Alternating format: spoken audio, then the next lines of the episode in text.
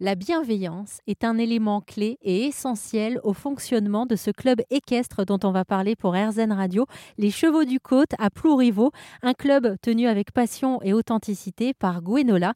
Gwenola qui ouvre aussi son centre équestre à des cavaliers en situation de handicap. J'ai toujours eu un peu euh, cette envie-là parce que c'est vrai que j'ai passé le monitorat voilà, dans système euh, classique mais j'étais pas du tout attirée par la compétition, le, les activités. Ah, on entend le coq.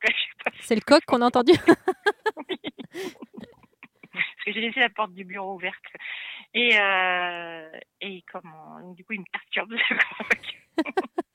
ah bah moi, je vais rien dire contre les coqs parce que je suis parisienne et il paraît que les Parisiens n'aiment pas trop les coqs parfois. Donc, euh... Il y en a qui s'installent à la campagne, qui portent plainte parce qu'il y a trop de bruit. Donc moi, je dis rien sur les coques. Hein. Vous étiez en train de me dire que c'est vrai que vous avez passé un monitorat classique, mais que vous avez eu envie aussi d'ouvrir votre centre à ces activités dit Ça correspondait mieux à, mon niveau et à ma capacité. Et puis c'est vrai que je trouve que les dit, enfin, par exemple dans le handicap, euh, parce que les c'est tout, ça va du handicap sensoriel, moteur, euh, social. Enfin, c'est très. Je pense qu'on est tous handicapés de quelque part de toute façon, mais euh, ça me parlait plus parce que souvent les gens aussi sont plus authentiques. Vous voyez, il n'y a pas de filtre euh, chez le handicap. Enfin, je trouve moi, euh, le handicap mental c'est un peu cash. Je me dis.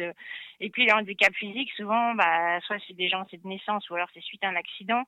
Donc du coup, ils sont beaucoup plus, vous voyez, éveillés, moi je trouve en fait. C'est ça que je trouvais intéressant dans ce public-là. Et puis on va faire des choses effectivement euh, beaucoup moins dans la compétition euh, parce que déjà il y a, y a, une, difficulté quoi. Enfin, une, qui n'en est pas une, qui est un atout en fait. Alors justement, comment ça se passe un, un atelier euh, pour une personne qui arrive par exemple en situation de handicap, qui n'a jamais fait de, de, cheval? Alors déjà, moi la première fois, je demande une rencontre pour connaître un petit peu la personne, savoir s'il a déjà eu des contacts avec les chevaux, monter, pas monter, euh, quelles sont ses envies, parce que ça je trouve que c'est important si on si on veut faire des choses euh, qui ont du sens, eh ben, c'est déjà de demander aux gens euh, un petit peu leurs envies.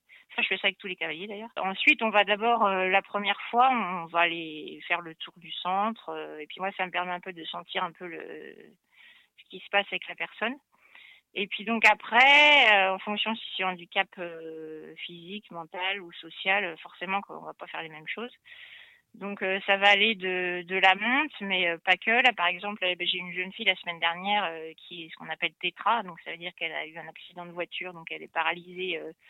elle a plus que l'usage un tout petit peu de ses bras et elle arrive à tenir sa tête, mais c'est tout. Donc en fait, son corps ne répond plus du tout à, à ses demandes. Donc c'est vrai que c'est c'est quand même un gros traumatisme. Donc là, on va être plus sur. Euh, alors, elle veut remonter, ce qui n'est pas impossible. Hein, je vais pas fermer la porte, mais je lui dis, ça sera pas comme avant. C'est clair tu pourras pas être autonome avec ton cheval.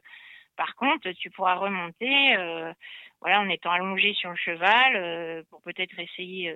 Bah, les gens qui sont tétras, par exemple, le fait de les allonger sur le cheval et de les faire marcher comme ça, ça permet aussi de stimuler le, tout le, vous voyez, la digestion avec le mouvement du cheval, euh, dos contre ventre, ça va, ça va créer des, bah ça va, d'abord, ça va faire bouger le, car, le corps de manière très passive. Par contre, je lui ai dit, ce que tu peux développer, c'est beaucoup plus ton émotion et ton, ta connexion avec les chevaux. Donc, on va, l'idée, alors j'ai, on a lancé un petit défi, je dis, je te, bah, je te lance un petit défi, dans, peut-être, on se donne pas de temps, mais c'est de faire un petit, euh, un petit spectacle avec un poney en liberté et simplement avec les mouvements de yeux, un petit peu tes mouvements de bras, d'essayer de, faire bouger le cheval en fonction de, tes envies. Alors si vous voulez monter en toute bienveillance des chevaux dans les côtes d'Armor, dans des lieux magnifiques en pleine nature, n'hésitez pas à faire une escale aux chevaux du côte à Plouriveau dans les côtes d'Armor.